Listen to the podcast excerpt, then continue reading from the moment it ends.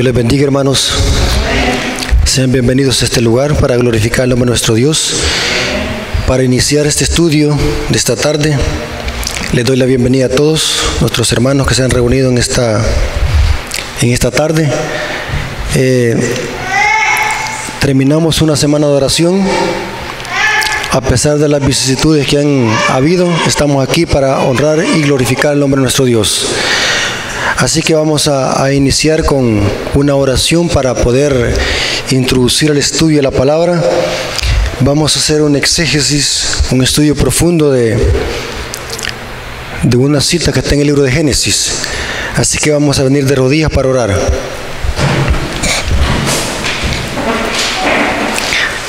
Señor que está en el cielo, santificado sea tu nombre.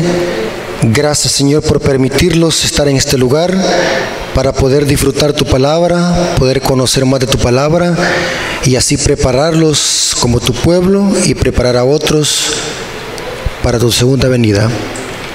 Reconocemos, Padre, que este mundo de pecado terminará tarde o temprano. Tú has puesto un límite, un día en que era justicia. Te pedimos, Señor, de que como tu pueblo podamos vivir en armonía con este mensaje. Y en esta tarde que vamos a estudiar tu palabra, ayúdala, Señor, a escudriñarla y a conocer el mensaje que tú quieres que aprendamos. Te lo suplicamos en el nombre de Jesús. Amén.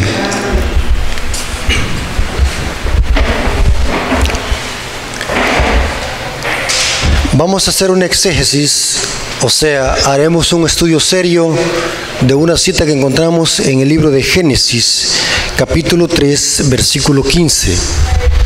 Cuando hablamos de exégesis, significa hacer un estudio serio del texto.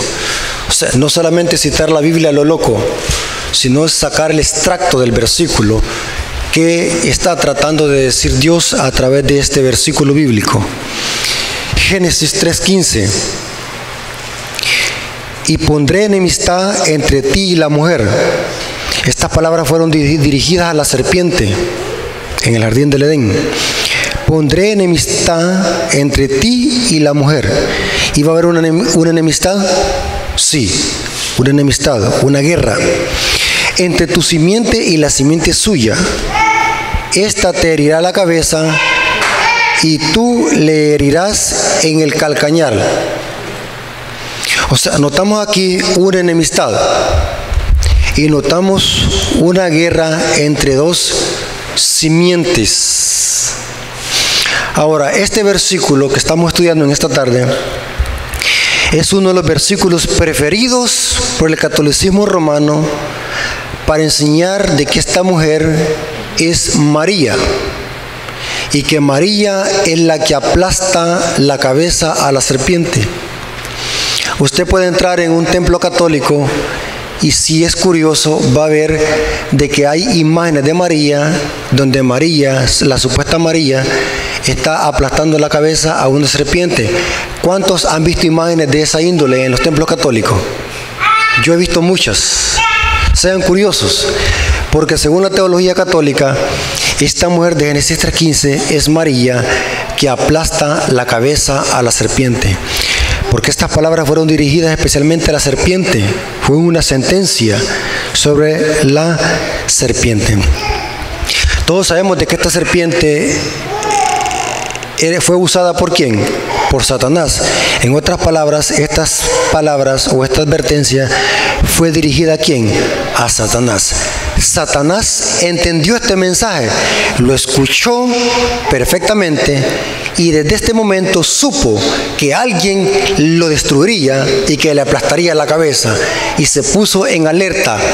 Desde esta perspectiva debemos de entender toda la Biblia. Génesis 3.15 podemos decir de que es la Biblia en cláusula compactada.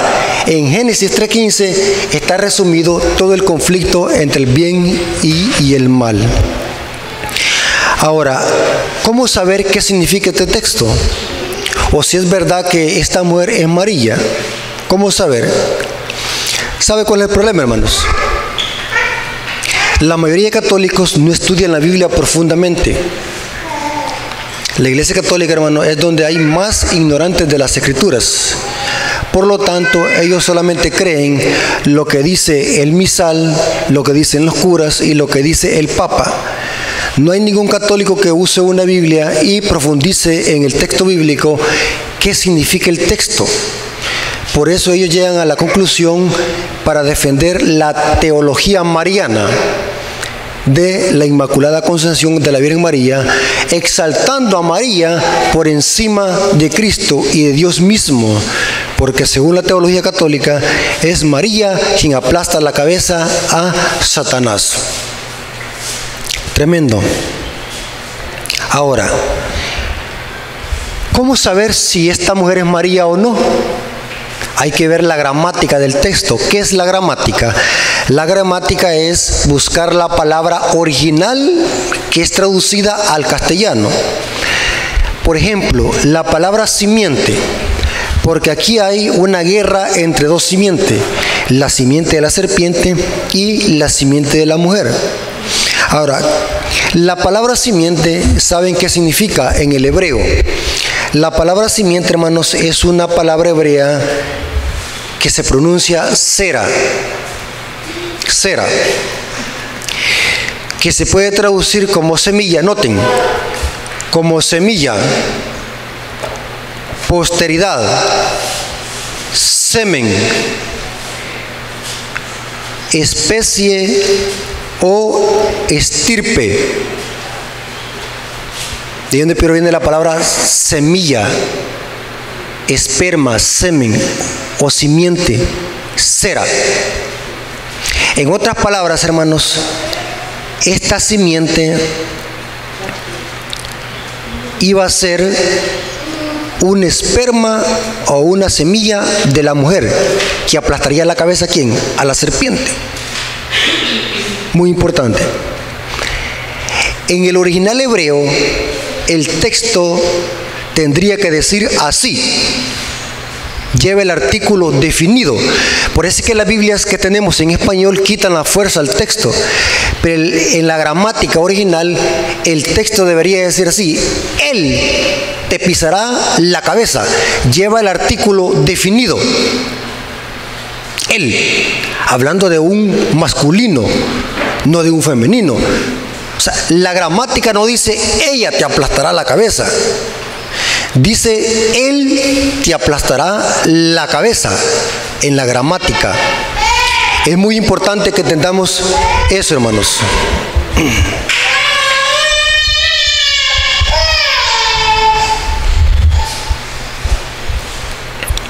Sigamos. Eh, le voy a leer algunas versiones que están más apegadas al original, que traducen o incluyen el artículo definido él, que se refiere a un masculino. O sea, la simiente de la mujer iba a ser un masculino. O sea que quien aplastaría la cabeza a la serpiente no sería la mujer, sino que la simiente de la mujer que sería un masculino. ¿Me estoy dando a explicar, hermanos? Sí. Ahora, vamos a leer algunas versiones bíblicas que usan el artículo definido él. Por ejemplo, la Biblia de Jerusalén es una Biblia católica muy excelente. A mi parecer, la Biblia de Jerusalén es una de las versiones más mejores para estudiar, una Biblia católica. Imagínense, Biblia de Jerusalén dice lo siguiente. Inclusive voy a leer la Biblia de Jerusalén de 1975. Hay varias versiones de Jerusalén católica. Noten cómo dice este texto. Enemistad pondré entre ti y la mujer, entre tu linaje y su linaje. Y noten que, como dice, él te pisará la cabeza, mientras acechas tú el carcañal. Notaron, hermanos, que lleva el artículo definido él. Esta versión lo traduce, eh, lo tralitera original, porque está hablando de un masculino. Él te aplastará la cabeza. O sea, no dice ella. Me estoy dando a explicar, hermanos. Ella. No tengo otra versión de Biblia que es muy buena. La Biblia de Serafín Ausejo, que fue traducida en, el, en 1975, también dice así. Pondré enemistad entre ti y la mujer, entre tu linaje y el suyo. Este, este te dirá, noten cómo, cómo lleva incluido el sustantivo masculino. Este te aplastará la cabeza y tú le acecharás el talón. Interesante, va. Que la, la, gramática traduce el texto como un masculino que aplastaría la cabeza a la serpiente. Mientras la serpiente mordería que el calcañal. Ahora, noten esta otra versión, traducción al lenguaje actual. Génesis 3.15, noten cómo lo traduce. Haré que tú y la mujer sean enemigos. Pondré enemistad entre tus descendientes y los tuyos. Un hijo suyo te aplastará la cabeza. Noten cómo lo traduce. ¿Un qué? Un hijo suyo. O sea, que no está diciendo una hija ni una mujer. O sea, la simiente de la mujer, ¿quién es? Un hijo varón. Y sigue diciendo, un hijo suyo te aplastará la cabeza y tú le morderás el talón. Ahora la pregunta es, ¿quién es este hijo varón que aplastaría la cabeza a la serpiente? ¿O quién es esta simiente o este esperma de la mujer? ¿Quién es? No es nada menos que nuestro Señor y Salvador Jesucristo. Interesante. La mujer en Génesis 3.15 no es María, representa a la verdadera iglesia, especialmente el linaje santo del cual iba a venir Jesús según la carne. O sea, Génesis 3.15 presenta el conflicto entre dos simientes. Jesús, que es la simiente de la mujer, y la simiente de la serpiente, que son qué? Todos los impíos desobedientes a los estatutos divinos. Vamos a notar que esto lo corrobora Apocalipsis. Apocalipsis capítulo 12 es la amplificación de Génesis 3.15. Se presenta el mismo conflicto. Ahora, vamos a notar que Apocalipsis 12 nos dice que, que este, esta simiente de la mujer es un hijo varón. Génesis, eh, Apocalipsis capítulo 12. Versículo 5. Aquí Apocalipsis 12 habla de una mujer, tampoco es María el símbolo apocalíptico debe de interpretarse como la iglesia o el remanente. Especialmente el versículo 1 habla de Israel, porque Jesús nació según la carne, pero del linaje santo de Israel. Más adelante vemos a la iglesia, el Israel espiritual, que también es injertado según en el olivo, según Pablo. Pero noten lo que dice Apocalipsis 12, versículo 5, dice, y ella, dio a luz a un hijo varón que regirá con vara de hierro a todas ¿qué? las naciones. Noten que el texto dice, y ella dio a luz a un hijo varón. Ahora, ¿acaso no bastaba con decir, y ella dio a luz a un hijo? Si todos los hijos son qué? Varones. Excepto que sea qué? Hija. Pero aquí dice un hijo varón, pero no bastaba con decir solamente hijo, porque por lógica ya se sabe que los hijos son qué? Varones. Pero lo que está haciendo aquí el libro de Apocalipsis está recalcando o enfatizando que este hijo sería qué? Un masculino que aplastaría qué? La cabeza a la serpiente, que es lo mismo que habla Génesis 3.15 y ella dio a luz a un hijo varón. no dice a una hija, a un hijo varón que regirá con vara de hierro a las naciones. Y su hijo fue arrebatado para Dios y para su trono. Hablando de Jesús. La simiente de la mujer es Cristo que aplastaría la cabeza a la serpiente. Mientras que la serpiente, ¿cuándo fue que le mordió el carcañal a la simiente de la mujer? Fue cuando Cristo fue crucificado. El diablo pensó que lo había matado, mas no sabía que la profecía decía que al tercer día iba a resucitar, iba a vencer la muerte e iba a llevar cautivo a la cautividad. Esta promesa de la venida de una simiente no solamente se le profetizó a la serpiente, a la Eva ni a, y a Adán. Esta profecía también se le repitió a Jacob se le repitió a Isaac, se le repitió a Abraham la venida de una simiente. Inclusive Dios le dijo a Abraham, en tu simiente, noten que habla de un singular, en tu simiente serán benditas todas las familias de la tierra. Ahora, ¿quién es la simiente de Abraham? ¿O quién era la simiente de Abraham? Era Isaac, el hijo, o la prole, o la estirpe de Abraham que nació según el Espíritu. Vimos ese tema hace unos sábados atrás. Ahora, pero Isaac era un símbolo de Cristo. Vamos a notar lo que dice Gálatas capítulo 3, versículo 16. Gálatas capítulo 3, versículo 16, donde Pablo dice que la simiente de la mujer no es María, sino que es Cristo. Gálatas 3, 16 dice el apóstol Pablo. Notemos. Ahora bien, a Abraham fueron hechas las promesas y a tu simiente, no dice, noten, no dice a las simientes como que se hablase de muchos, sino como de uno. Y a tu simiente, la cual es qué? Cristo. Pregunto, hermanos, ¿es María quien aplastó la cabeza a la serpiente? No. ¿Quién es la simiente de la mujer? Cristo. La enemistad primordial con quién iba a ser, con la mujer o con la simiente de la mujer? Con la simiente de la mujer.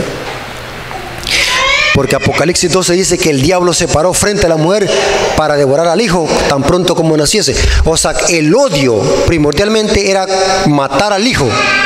Y eso saben hermanos que el diablo desde que Jesús nació, el diablo trató de matarlo.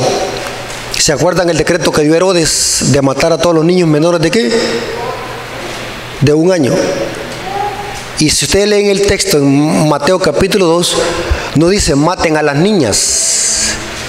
Maten solamente qué? A niños. Porque el diablo sabía y había oído en el jardín del Edén que era un masculino que vendría a aplastarle la cabeza. Y saben, hermanos, y aquí entendemos esto bien importante. Noten lo que voy a decir.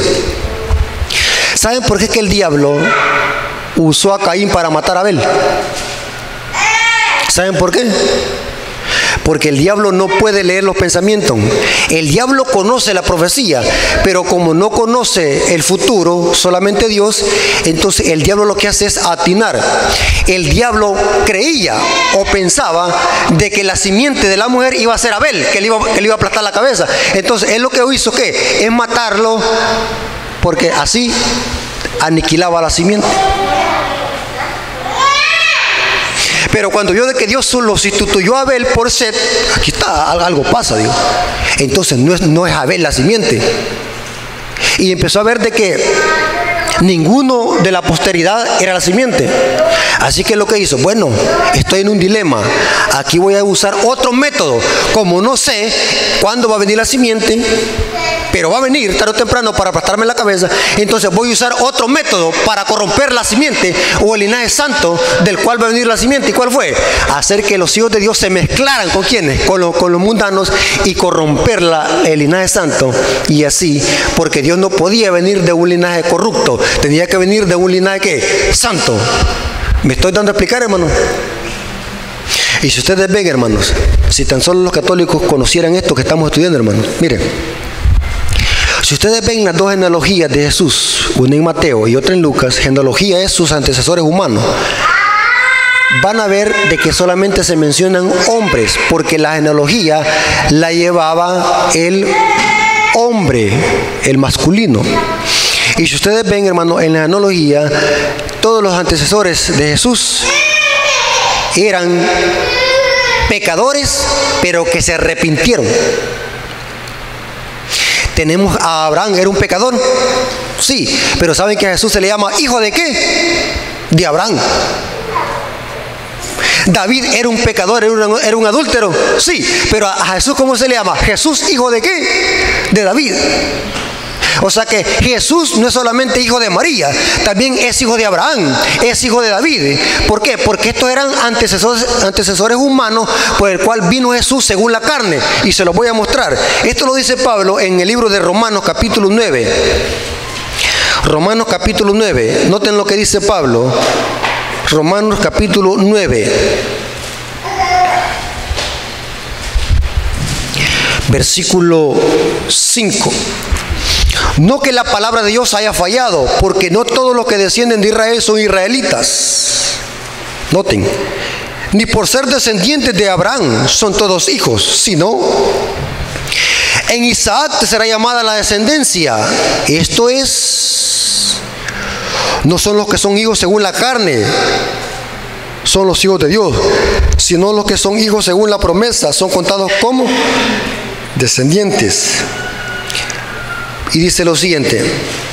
Ahora, el versículo, desde el versículo 5, el versículo 5 le amo.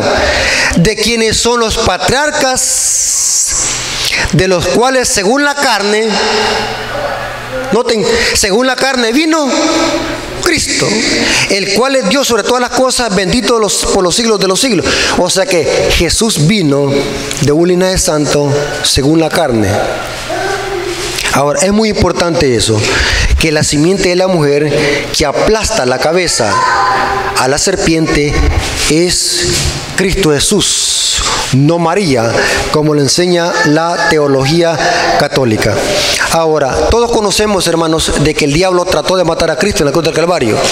Es el símbolo de morder el carcañal.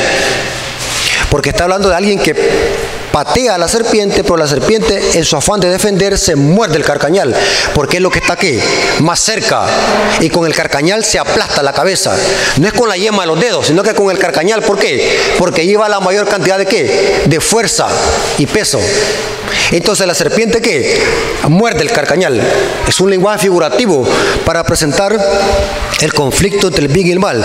El diablo trató de matar a Cristo en la cruz del Calvario, pero no pudo. Ahora viene Cristo, le aplasta la cabeza.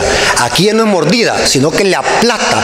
Cuando usted mira una serpiente, ¿a dónde le tira para matarla? ¿En la cola, en las costillas? ¿Tiene, tiene costilla la serpiente? ¿Ah? ¿Columna vertebral? Sí, yo creo que sí. Pero dejemos eso. Pero ¿a dónde le tira usted para matar? En la cabeza, para extirpar. Ese es un lenguaje simbólico o figurativo para expresar cómo el diablo va a ser aniquilado por completo después de los mil años. Interesante. O sea que Génesis 3.15 habla del conflicto entre el bien y el mal y no solamente habla de eso, sino que también habla cómo el mal terminará. Porque eliminando al diablo se eliminará también qué? El pecado. ¿Cuándo es que Dios va a aplastar la cabeza al diablo y va a ser aniquilado por completo? Va a ser después de los mil años. ¿Qué pasará con el diablo, hermanos? Leamos lo que dice Apocalipsis capítulo 20. Apocalipsis capítulo 20 dice lo siguiente. Apocalipsis capítulo 20, versículo 10. Y el diablo que los engañaba fue lanzado qué? Al lago de fuego y azufre, donde estaba la bestia y el falso profeta, y serán atormentados día y noche por los siglos de los siglos. Amén. Cuando el diablo fue, sea echado en el lago de fuego, ¿qué pasará? Dejará de existir, será aniquilado. Noten como dice Malaquías capítulo 4, versículo 1, que esto es la expresión figurativa, aplastar la cabeza. Malaquías capítulo 4, versículo 1, dice lo siguiente.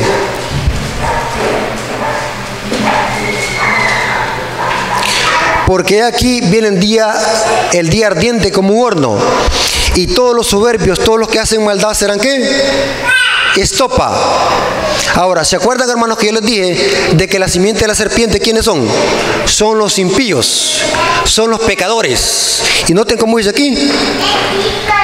Todos los que hacen maldad serán estopa. Aquel día que vendrá los abrazará, ha dicho Jehová de los ejércitos y no le dejará ni raíz ni rama. ¿Qué pasará con el diablo? No quedará raíz ni rama. Las ramas son los impíos. Y el árbol es Satanás. Interesante. Ahora, quiero añadir un dato muy importante, hermanos, para que tengamos también esto. La simiente de la serpiente son sus secuaces, los impíos, los que hacen maldad, los que se rebelan en contra del gobierno de Dios. Pero aquí voy a explicar algo muy interesante. Aunque la simiente de la mujer es Cristo quien aplasta la cabeza, la simiente de la mujer tiene otra aplicación en la Biblia, una segunda aplicación. Y vamos a comprobarlo con la Biblia esto. Gálatas capítulo 3. Gálatas capítulo 3. Versículo 28 y 29. Noten que el versículo 16 dice que la simiente de Abraham, ¿quién es? Cristo. Pero ahora Pablo usa esta aplicación y la aplica a la iglesia, a los que se unen a Cristo. O sea que cuando usted se une a Cristo, llega a formar parte de qué? De la simiente. Noten cómo dice Gálatas 3, 28 y 29. Dice, ya no hay judío ni griego, ni esclavo ni libre, no hay varón ni mujer porque todos vosotros sois uno en Cristo. ¿Formamos uno solo en Cristo? Sí. Si formamos uno solo, ¿somos parte de la simiente? ¿Somos simiente? Sí. Y sigue diciendo, y si vosotros sois de Cristo, ciertamente linaje. Esa palabra linaje es la misma palabra en hebreo cera, simiente. Algunas versiones de Biblia traducen ese versículo, si ciertamente sois de Cristo, sos simiente de qué? De Abraham. Y heredero según qué? La promesa. Interesante. O sea que la simiente de la mujer, también nosotros son los hijos de Dios que se unen a Cristo por la fe. Llegamos a ser un solo cuerpo. Así como el matrimonio. Ya no serán dos, sino que serán qué? Una sola carne por la fe en Cristo Jesús, llegamos a formar parte de la simiente de la mujer y la simiente de Abraham. Y se lo voy a demostrar ahora con otro texto. Esto lo presenta también el libro de Apocalipsis, capítulo 12.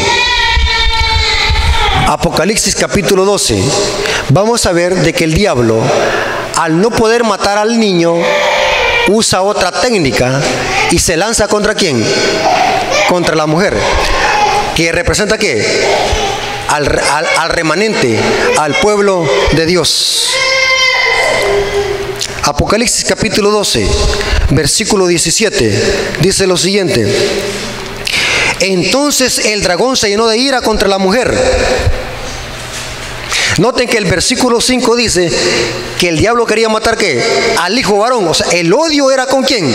Con el hijo varón. Pero como el hijo varón fue arrebatado hasta el cielo y hasta el trono de su padre, el diablo la única solución que le quedó, la única alternativa es perseguir a la mujer. ¿Quién es la mujer? No es María.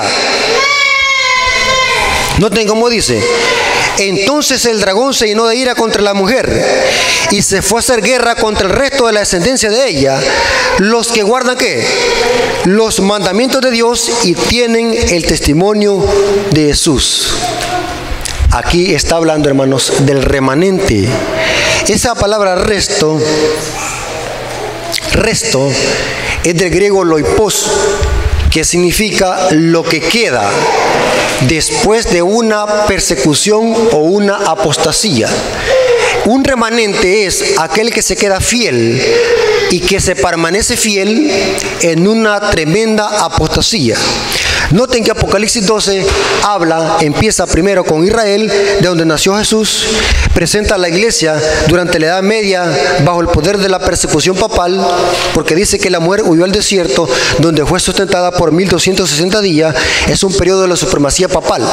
Después el versículo 17 presenta de que el dragón se llenó de ira contra la mujer y con el resto, o sea, el loipos o el remanente de los últimos días, que va a estar en pie y que va hacerle guerra al diablo a través o a través de un mensaje que le hará, daño a este sistema al final de la historia.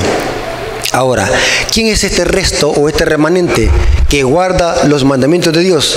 Hermanos, qué poderosa profecía. En solo un capítulo está resumida toda la Biblia.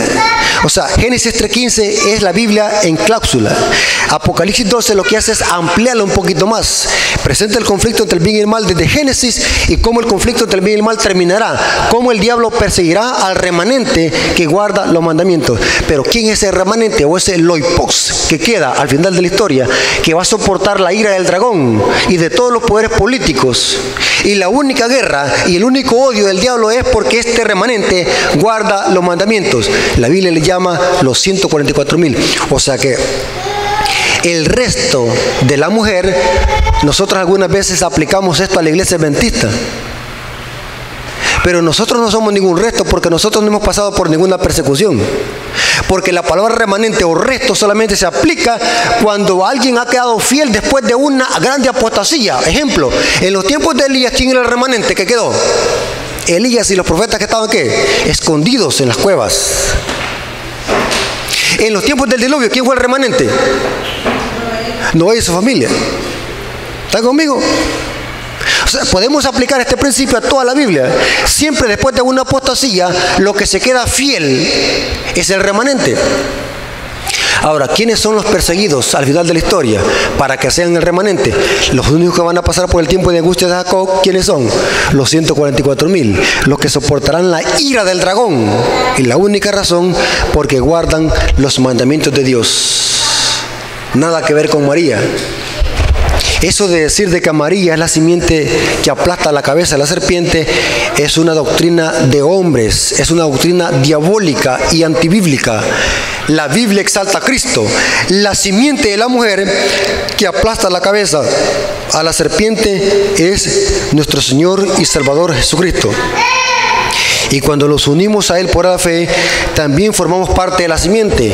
Y el diablo también nos ataca porque ahora también somos simiente. Hermanos, viene, un tiempo donde por serle fieles a Dios tendremos que afrontar la ira del dragón.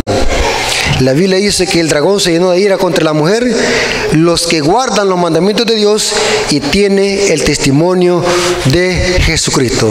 Hermanos, ¿quedó claro el tema?